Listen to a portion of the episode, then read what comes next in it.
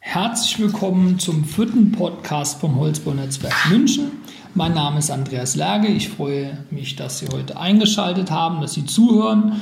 Äh, wir haben heute einen sehr interessanten Gast. Wir haben heute den Herrn Manfred Senf von Pure Living. Ähm, Pure Living ist ein Modulbauer. Wir reden heute über das Thema Modulbau und jetzt würde ich mich einfach sehr gerne, sehr freuen, wenn der Herr Senf sich kurz vorstellt. Grüße, Herr Lerge. Vielen Dank für die Einladung. Freut mich sehr, dass ich hier bei so einem besonderen Format dabei sein darf. Ja, ähm, ja ein bisschen was zum Hintergrund äh, zu mir. Ich gebürtiger Münchner, seit zehn Jahren in Vorarlberg und dort den Holzbau äh, lieben gelernt und seit jetzt einem Jahr bei der Pure Living beschäftigt als äh, Vertriebsleiter und Projektentwickler. Äh, spannende Aufgaben. Ja. Und wir wollen, äh, unser Ansatz ist es natürlich, den Wohnbau, soweit es geht, möglichst revolutionieren in allen äh, Blickwinkeln. Ja, sehr schön. Äh, Fange ich direkt mit der ersten Frage an. Ähm, äh, wie kann der Modulbau das konventionelle Bauen verändern? Ja, wir gehen davon aus, dass der Modulbau, insbesondere der Holzmodulbau, natürlich irgendwo eine destruktive Wirkung auf die gesamte Baubranche hat. Ja? Also wir müssen einfach äh, Dinge verändern, beginnen von der Planung ähm, zu standardisieren, über, über Vorfertigungsthemen nachdenken, über Industrialisierung. Wir haben das Digitalisierungsthema in der Baubranche, was äh, angekommen ist, aber äh, auch noch lange braucht, bis es sich wirklich etabliert und durchgesetzt hat. Und nach der Digitalisierung muss logischerweise die Industrialisierung in der Baubranche folgen. Und da kann der Modulbau, insbesondere Holzmodulbau, sehr viel leisten. Ähm, was sind die Vorteile vom Modulbau? Ja, Modul äh, sagt ja schon irgendwo, äh, wir unterscheiden immer zwischen 2D-Modulen und 3D-Modulen. Wir ähm, sind der Hersteller von, von äh, vorgefertigten ähm, geschlossenen Raummodulen, die bei uns komplett äh, fixfertig ausgebaut werden, inklusive Nasszellen, Bodenbelägen etc. Ähm, die Vorteile liegen da auf der Hand. Wir haben A, durch die Standardisierung in der Planung sehr viel kürzere Planungszeiten. Ja. Ähm, durch die Vorfertigung bei uns im Werk natürlich äh, eine, eine herausragende Qualität die wir liefern. Wir sind von den Projektlaufzeiten, von der Planung bis zur Fertigstellung, die Projektlaufzeit können wir in etwa halbieren. Ähm, wir haben natürlich das ganze Thema Mängel und Qualität. Äh, das Thema Mängelmanagement am Ende einer Fertigstellung ist ein lästiges, was wir weitestgehend äh, versuchen zu vermeiden. Ähm, und wir haben natürlich ganz äh, besonders das Thema Ökologie, sprich mit dem natürlichen nachwachsenden Baustoff Holz und der CO2-positiven Eigenschaften, die wir hier verbauen, tragen wir natürlich einen großen Beitrag hier auch zur Klimaverbesserung. Jetzt höre ich oft von Projektentwicklern, das kann man ja alles gar nicht mit Modulen bauen. Jetzt wäre meine Frage, wie hoch kann man denn mit Modulen bauen? Ja, grundsätzlich können wir Module, ich sage mal, statisch, äh, ohne weitere Tragstrukturen, können wir sieben Geschosse stapeln. Ja? Ähm, sobald es höher geht, eine, eine, eine, eine Tragstruktur, in die wir unsere Module dann quasi einbringen aber am Ende sind, sind auch im Modulbau keine Höhengrenzen gesetzt. So eine Boxstruktur, sozusagen eine eingeschobene Box, kann man sich auch vorstellen wie ein, ein Betonskelett. Genau, ein größeres Betonskelett oder Stahlskelett, ja. ähm, ähm, wo wir dann eigentlich irgendwo geschossweise äh, Module verbauen.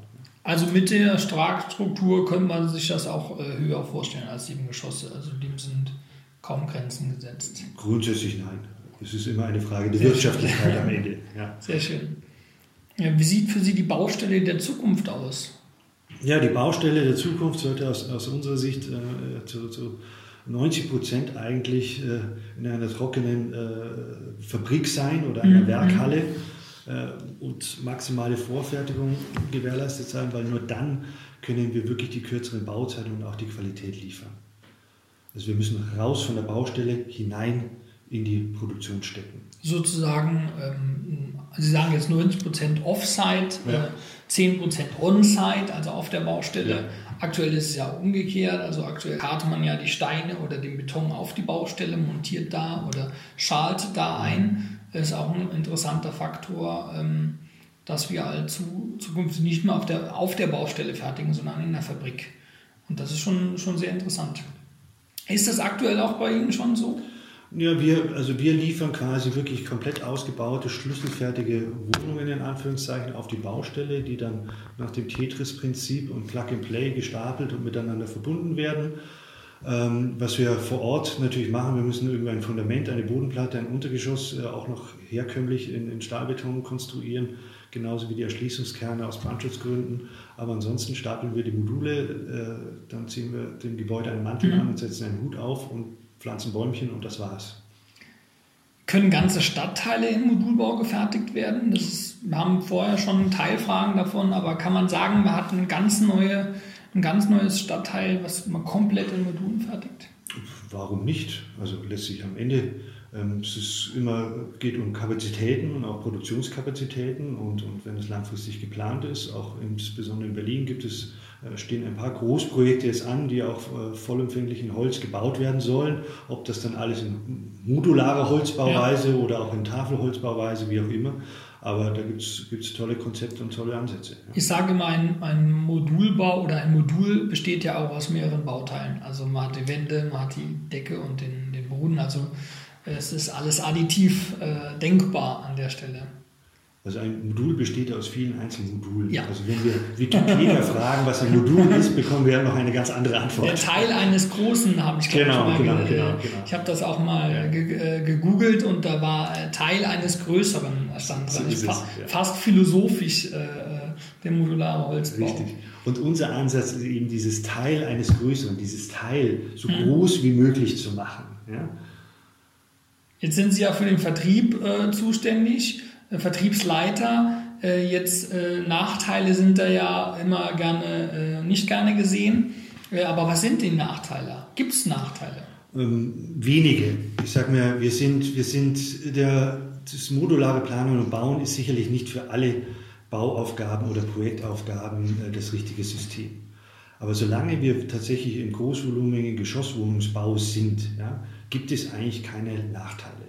Sobald wir allerdings wirklich in die Individualität kommen, in den hochpreisigen Eigentumsmarkt oder Segment, mhm. mhm. dann sind uns Grenzen gesetzt. Mhm. Ja, in gesunder äh, Gestaltungsfreiheit, in, insbesondere in der Grundrissgestaltung. Verständlich. Ähm, kann der Holzbau den Klimawandel stoppen? Der Professor Dr. Joachim Schellenhuber hat mal gesagt, wir können uns herausbauen aus dem Klimaproblem. Ja.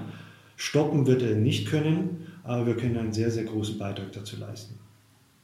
Finde ich auch. Also ich finde, man, das, was man an Photovoltaik, äh, PV, was man alles auch als Investitionskosten ähm, neu hinzubauen kann, kann man auch ähm, durch sowieso Kosten, also sowieso Investitionen in Bauen, auch durch den Holzbau, mit Holzbau, ich sag mal, äh, heilen, schon mal ein bisschen, genau. ähm, ein bisschen ja. mütterlich. Wie muss die Politik den Holzbau fördern oder was muss die Politik fördern? Ja, der Holzbau hat so ein bisschen das Image und das ist tatsächlich noch so, weil Holz ist einfach ein hochwertiger und somit auch etwas teurerer Baustoff im Vergleich zu herkömmlichen, ähm, dass äh, wir uns natürlich immer wieder in den Wettbewerb stellen müssen mit konventionellem Bauen. Mhm. So, und wie kann die Politik fördern? Da gibt es unterschiedliche, natürlich können sie auf der einen Seite einmal fördern, dass sie grundsätzlich die Voraussetzungen schaffen, sprich die Voraussetzungen in den Landesbauordnungen verankern, mhm. dass wir wirklich in Holz auch höher bauen können bis zur Hochhausgrenze, ohne jetzt äh, zusätzliche besondere Maßnahmen, mhm. dass es wirklich auch vergleichbar ist äh, mit dem konventionellen Bauen. Aber wir diskutieren immer über das Klimathema. So, mhm. Und, und ähm, ja, ich sage mal, bei, bei, bei, da wo wir herkommen in Österreich gibt es zum Beispiel äh, sehr große Vergünstigungen für Elektroautos, mhm. insbesondere wenn Unternehmen, die in ihre Firmenflotte aufnehmen. Ja. ja. So, und da braucht es vielleicht Modelle, es wird auch über eine CO2-Steuer diskutiert. Ja. So, und ich kann ja womöglich eine CO2-Chancengleichheit in der Vergabe ja. herzustellen, zu sagen, okay, wenn ich heute einen Stahlbeton plane und mhm. umsetze, muss ich womöglich jeden Kubikmeter Stahlbeton eine kleine Abgabe bezahlen, die dann wiederum in die Förderung des Holzbaus allgemein irgendwo ja, einfließt. Ja. ja. Also dass wirklich Chancengleichheit zwischen den Bausystemen geschaffen wird. Gut, der CO2-Preis kommt ja. Jetzt, jetzt kann eine äh, Tonne Holz fast eine, fast eine Tonne CO2 speichern. Wäre ja auch schon eine Frage, wenn man, wenn man sagt, für 20, 25 Euro, äh, es wäre ja auch schon ein Ausgleich, der da stattfinden würde ja, über die CO2-Steuer. Ja, sicherlich. Jetzt noch eine persönliche Frage oder eine weitere persönliche Frage. Was ist für Sie das Spannende an Ihrem Job? Was ist Ihre Mission bei Pure Living? Ich, ich, bin persönlich jemand, der seine Latten immer sehr hoch legt. Ja. Und äh, wir intern äh, sagen wir, wir wollen eigentlich äh, Tesla der, Auto, der, der Wohnungswirtschaft sein oder ja. der Bauwirtschaft. Also wir wollen wirklich hier destruktiv ähm, eine, eine Branche grundsätzlich äh, umkrempeln und neu erfinden. Und äh, es ist sicherlich ein langer Weg, aber ja. äh, wir haben die ersten Erfolge haben wir bereits erzielt und bewiesen, dass es funktioniert, dass es gehen kann. Ja. Und wir werden den Weg sicherlich nicht verlassen, ja. sondern, sondern ganz im Gegenteil äh, weiter expandieren und weiter unsere Kapazitäten ausbauen, unsere Produkte weiterentwickeln, sodass wir wirklich hier ähm, tatsächlich etwas verändern können. Disrupted Wood Technology kann man das so, so ähnlich, ja. Im, neuen, Im, im neuen Neudeutsch, im Neudeutschen. Ähm, jetzt habe ich Sie vorhin schon zum Stadtteil gefragt. Jetzt nochmal eine ganz spitze Frage. Wie sieht die Holzstadt der Zukunft aus, wenn wir jetzt äh, ohne den Beton und den Ziegelsteinbau zu ähm, diskriminieren, rede ich gerne immer von Holzstadtteilen, habe ich vorhin geredet, jetzt spreche ich von, von der Holzstadt.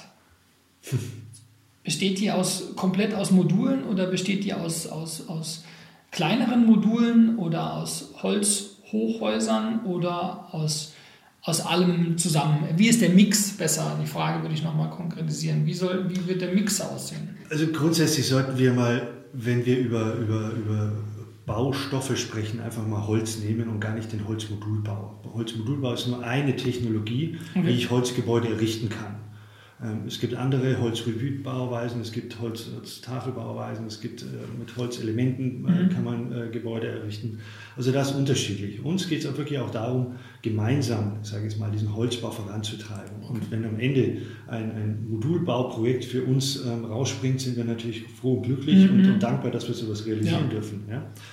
Aber wie könnte es eine Stadt aus Holz aussehen? Ja? Es wird immer eine Mischung aus allem sein. Wir werden auch noch in 30 und 40 Jahren und in 50 Jahren immer noch in Stahlbeton unsere Gebäude errichten, ja. weil in gewissen Nutzungsbereichen es einfach anders nicht geht oder nicht sinnvoll oder auch nicht wirtschaftlich ist. Mhm. So, es wird niemals wird ein Elektroauto ähm, flächendeckend zu 100 Prozent auf unseren Straßen fahren, ja. auch ein Wasserstofffahrzeug nicht. Es wird sich immer irgendwo äh, gewisse Technologien, wie es in anderen Branchen eben auch ist, ähm, ihre, ihre, ich sag mal, Berechtigung. Daseinsberechtigung. Genau. Ja.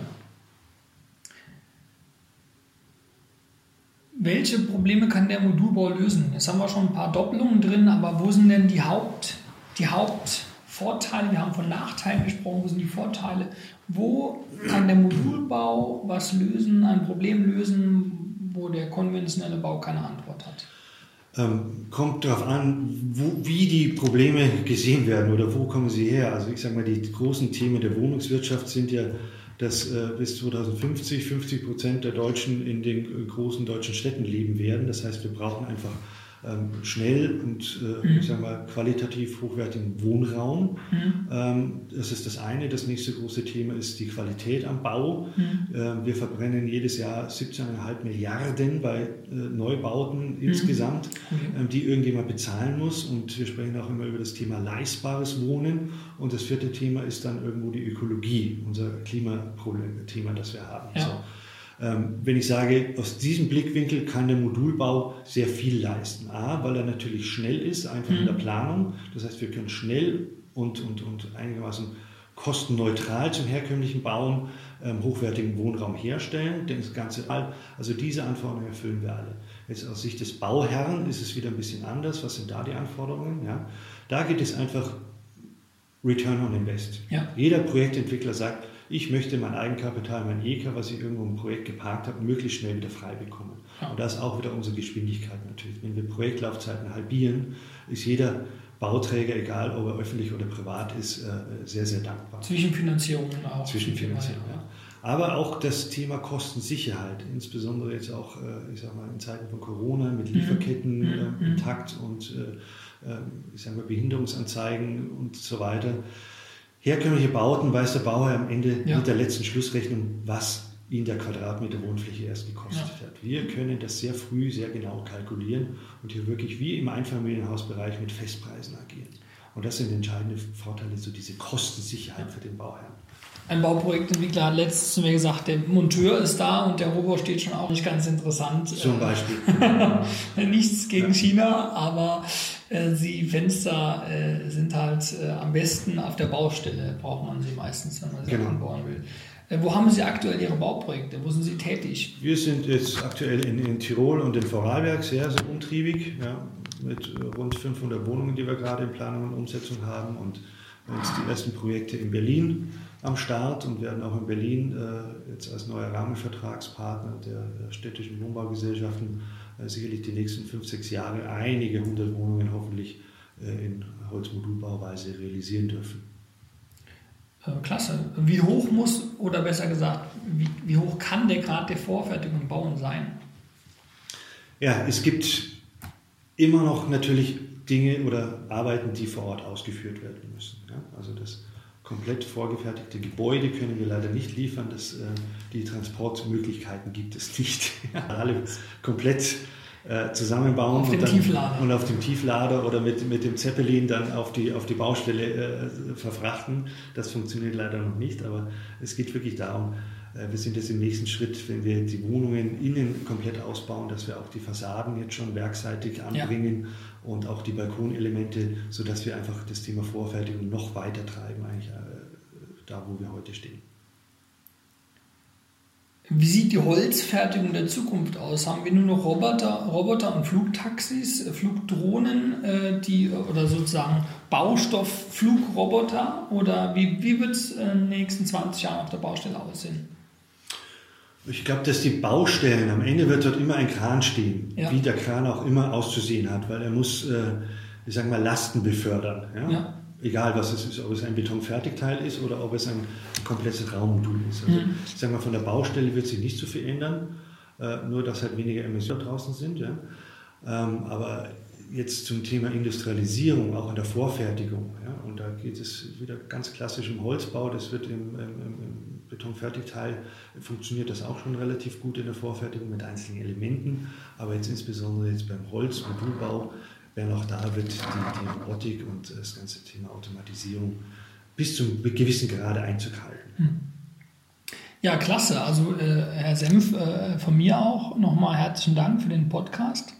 Schön, dass Sie, schön, dass Sie auch äh, Zeit dafür haben. Ich bedanke mich bei den Zuhörern. Ähm, ich hoffe, äh, das Thema hat Ihnen gefallen. Ähm, ich freue mich auf die weitere Zusammenarbeit, auch beim Holzbaunetzwerk und freue mich auf den nächsten Podcast. Auf Wiederhören. Vielen Dank. Wiederhören.